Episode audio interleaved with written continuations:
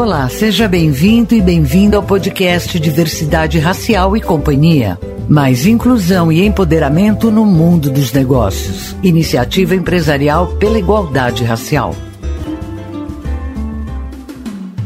Neste episódio, Gaetano Krupp, presidente no Brasil da indústria farmacêutica americana Bristol Myers Squibb, também conhecida como BMS, fala sobre as ações desenvolvidas pela empresa para promover a diversidade e a inclusão racial.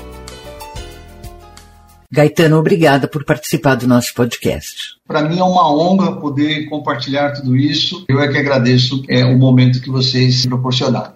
Gaetano, durante seis anos seguidos, a BMS Brasil foi reconhecida como uma das melhores empresas do país para trabalhar, sobretudo pelo seu desempenho na promoção da diversidade e inclusão de segmentos discriminados. Quais são os principais pilares da política inclusiva da empresa?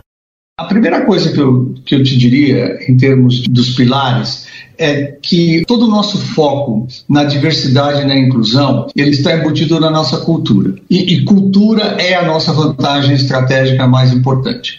Porque à medida em que você deixa de tratar diversidade e inclusão como um simples programa de coisas que você tem para fazer, mas você incorpora isso na cultura da empresa, incorpora isso no coração e na cabeça de cada um dos nossos colaboradores, as coisas começam a acontecer. Então, a base de tudo isso é que isso está na nossa cultura, isso está no nosso DNA. O que a gente aprendeu nesse processo é que estar no DNA, estar na cultura, também sozinho não é suficiente. E aí o que nós fizemos foi a criação de grupos de recursos, a gente chama de grupo de recursos de pessoas e negócios, PBRD, que é onde nós colocamos o que nós entendemos hoje globalmente que são grupos de diversidade. Então nós começamos com a rede de mulheres, a Organização Negra para o Desenvolvimento da Liderança, cultivando a liderança e inovação nos milênios e além dos milênios, a rede de trabalho para os portadores de deficiência e além, obviamente, da comunidade LGBTQ e AP+.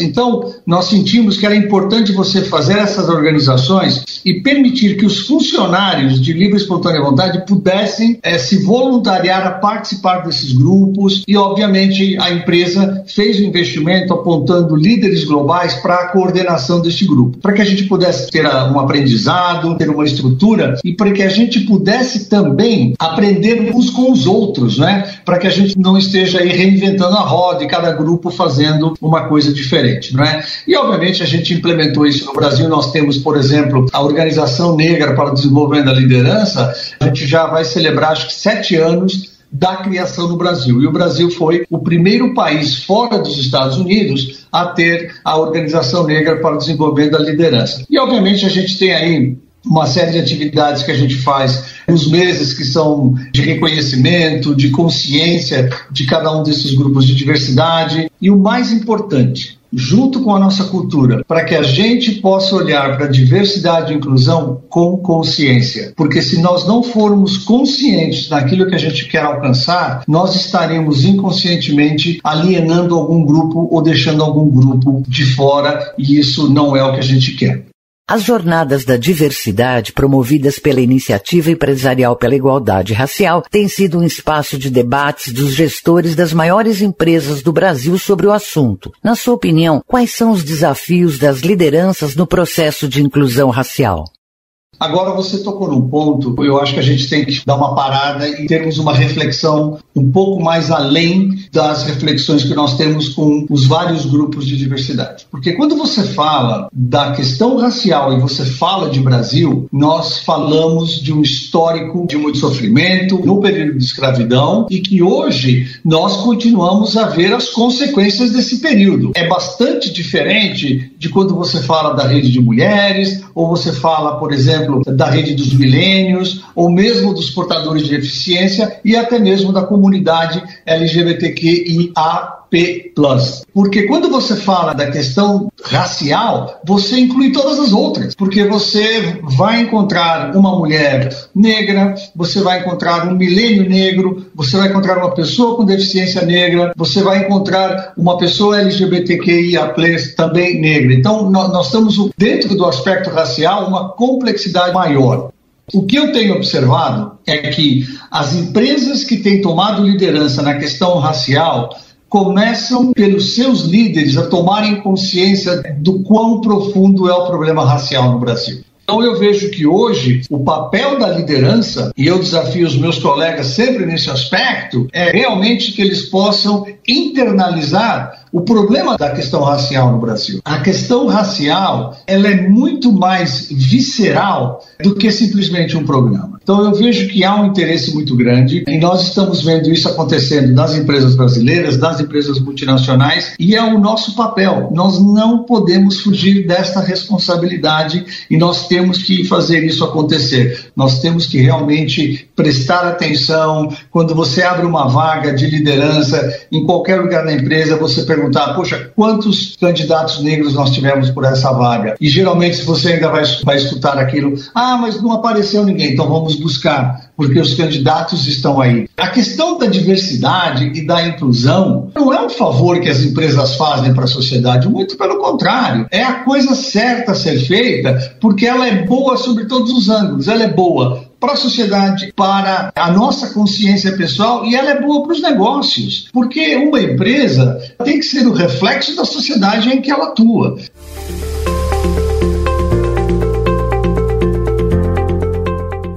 E quais são as principais estratégias e programas para ampliar as oportunidades de contratação e ascensão de afrodescendentes na empresa?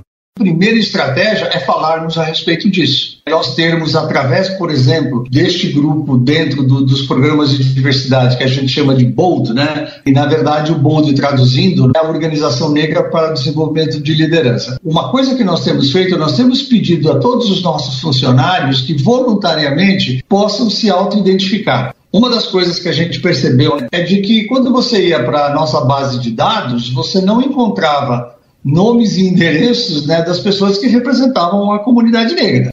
A segunda questão, nós temos buscado com muita sensibilidade entender qual é a situação, principalmente dos estudantes negros que estão chegando no mercado de trabalho. Então, hoje, por exemplo, a probabilidade eh, dessa pessoa ter domínio de um segundo idioma é muito pequena.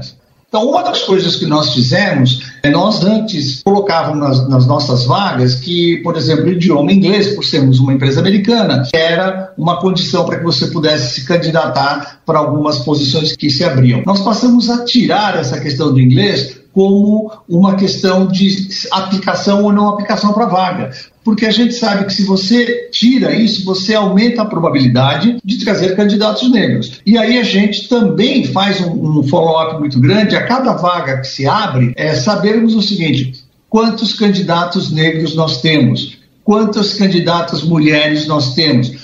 Porque quando você abre uma vaga e de repente você ouve assim que você só tem quatro candidatos e os quatro são homens e os quatro são brancos, você tem que desafiar o sistema, porque isso não é o reflexo da sociedade brasileira. Nós sabemos, por exemplo, que em São Paulo nós temos é, 35% da população do estado é população negra. De cada 10 vagas que eu, que eu abro e eu procuro um candidato, eu deveria ter pelo menos três candidatos negros. E se você fizer uma somatória negros e mulheres, você deveria ter perto de 50%. Então, o que nós percebemos é à medida que nós temos talentos negros chegando desde o nível de estagiário a analistas, gerentes, diretores, como nós temos hoje, você vai criando um ambiente onde o número de candidatos vai aumentando. Eu não tenho uma cota interna, mas a gente utiliza a distribuição da população como um parâmetro, não é? E aí nós vamos trabalhando, criando a nossa rede para que a gente possa estar refletindo nos funcionários da Bristol a sociedade brasileira. Esses resultados nós vamos ver uma, duas, três gerações daqui para frente, porque esse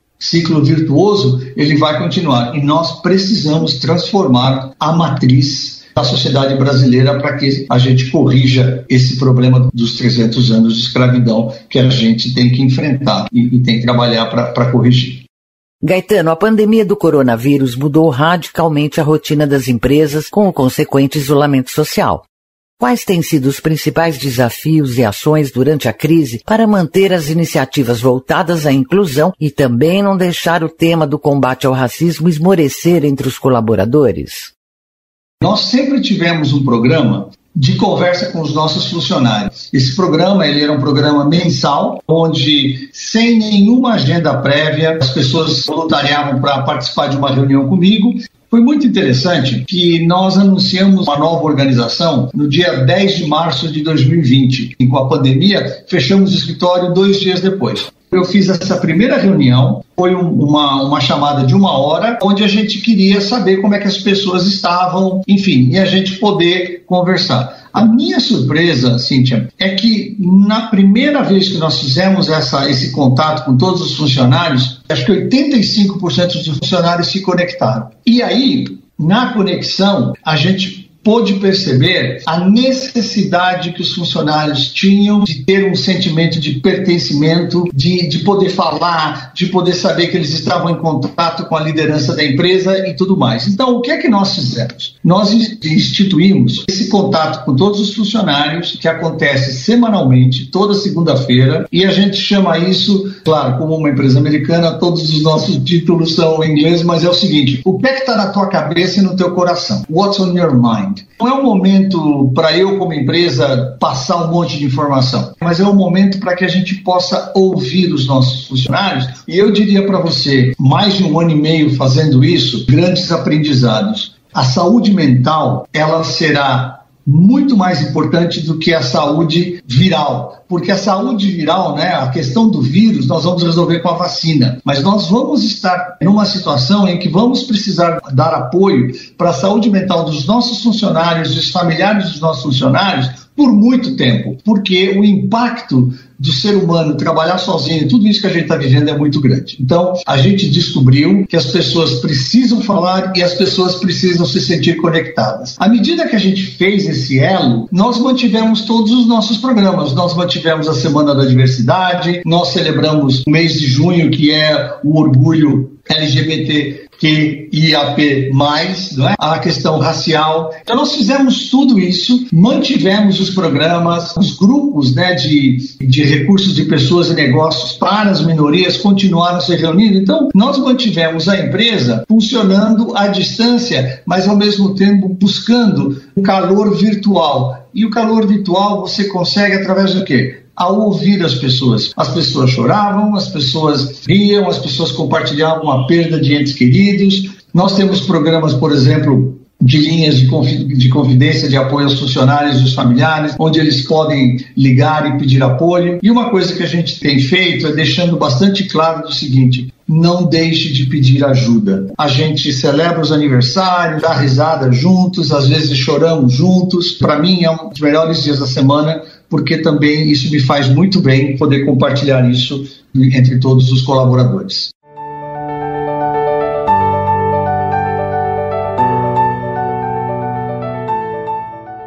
No caso de um profissional negro ser vítima de racismo na empresa, como o problema é tratado internamente?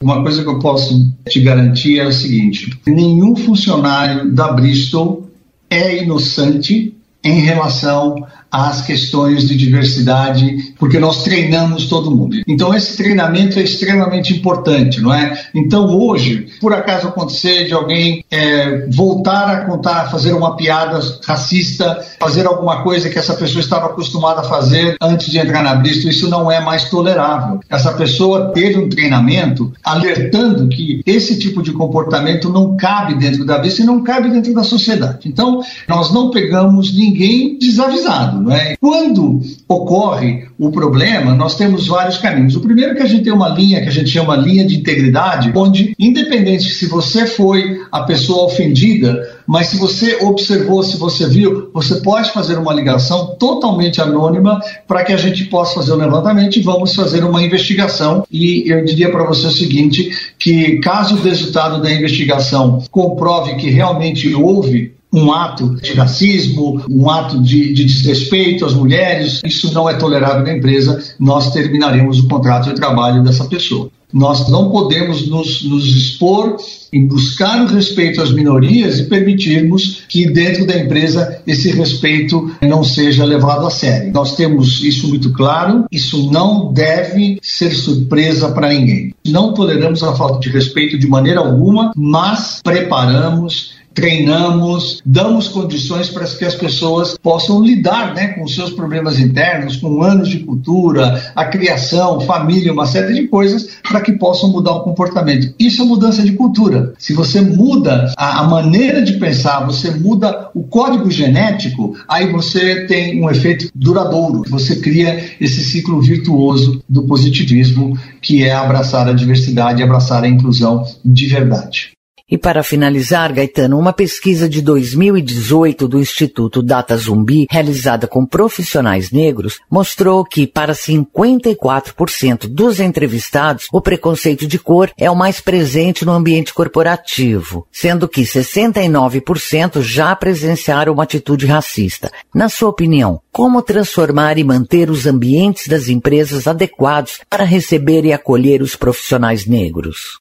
Cíntia, eu vou te dar um testemunho pessoal que para mim foi transformador nesse aspecto. Eu vivi 20 anos fora do Brasil. Eu, eu, trabalhava numa empresa multinacional no Brasil. Eu comecei muito cedo a trabalhar e no Brasil não existe racismo, essa coisa toda. E mudei para os Estados Unidos. Quando eu mudei para os Estados Unidos e comecei a viver na sociedade americana, eu me senti envergonhado, envergonhado de mim mesmo, não é? Porque eu pude entender qual foi o processo das ações afirmativas, o que é que o, o reverendo Dr. Martin Luther King fez. A minha consciência me trouxe dizer assim, tipo, poxa, mas no Brasil nós temos um problema maior ainda. Parece que a gente está cego para esse problema. Quando eu volto para o Brasil, praticamente 20 anos depois, eu diria que eu voltei uma outra pessoa. E, e voltei, primeiro, para um, uma recuperação pessoal, de entender que eu tinha um problema, mas eu era parte da solução também. Então, o que eu vejo é o seguinte: os números da pesquisa mostram o que acontece na sociedade brasileira. Porque à medida que eu me transformei como pessoa e também passei a trabalhar numa empresa que acredita e tem os mesmos valores que eu tenho, no meu círculo de amizades, eu comecei a enfrentar os mesmos problemas. Quando eu estava numa festa, eu estava num jantar de amigos e alguns alguns eram líderes de outros segmentos, de outras empresas, com as mesmas piadas que hoje não tem mais cabimento.